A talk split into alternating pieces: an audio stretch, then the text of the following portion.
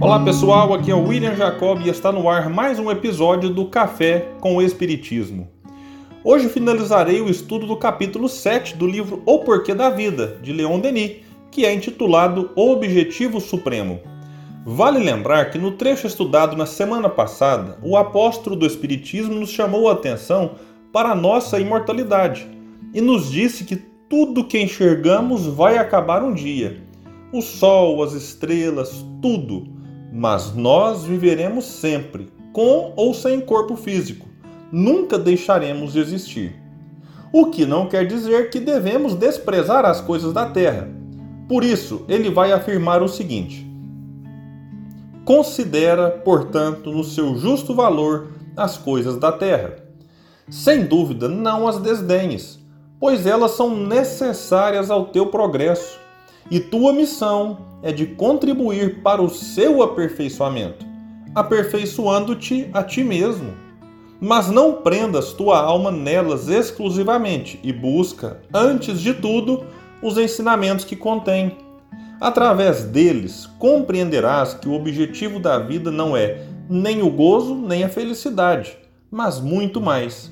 Por meio do trabalho, do estudo e do cumprimento do dever, o desenvolvimento dessa alma, dessa personalidade que reencontrarás além túmulo, tal como tu mesmo a tiveres formado no decorrer de tua existência terrestre.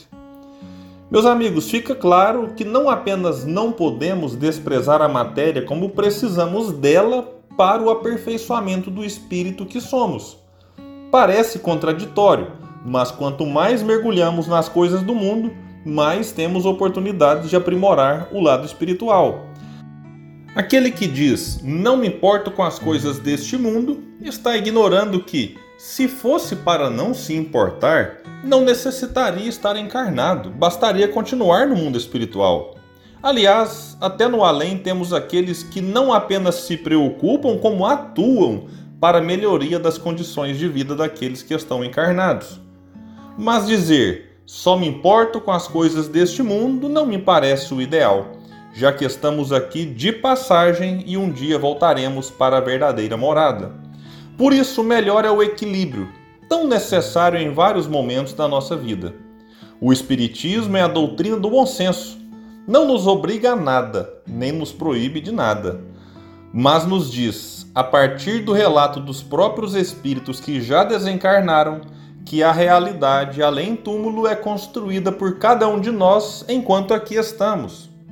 A morte não nos transforma em anjos nem em demônios. Ela apenas nos liberta do corpo para uma entrada numa outra dimensão, a fim de que continuemos aprendendo e tendo experiências, até que chegue o momento de um outro mergulho na matéria, num novo corpo, numa nova existência nesse constante vai e vem até que um dia atinjamos a condição de espírito puro. Vale ressaltar que Leon Denis nos lembra da importância do trabalho, do estudo e do cumprimento do dever, que são essenciais para que nos aprimoremos cada vez mais. O trabalho pode ser profissional ou voluntário, desde que feito com amor, dedicação, comprometimento.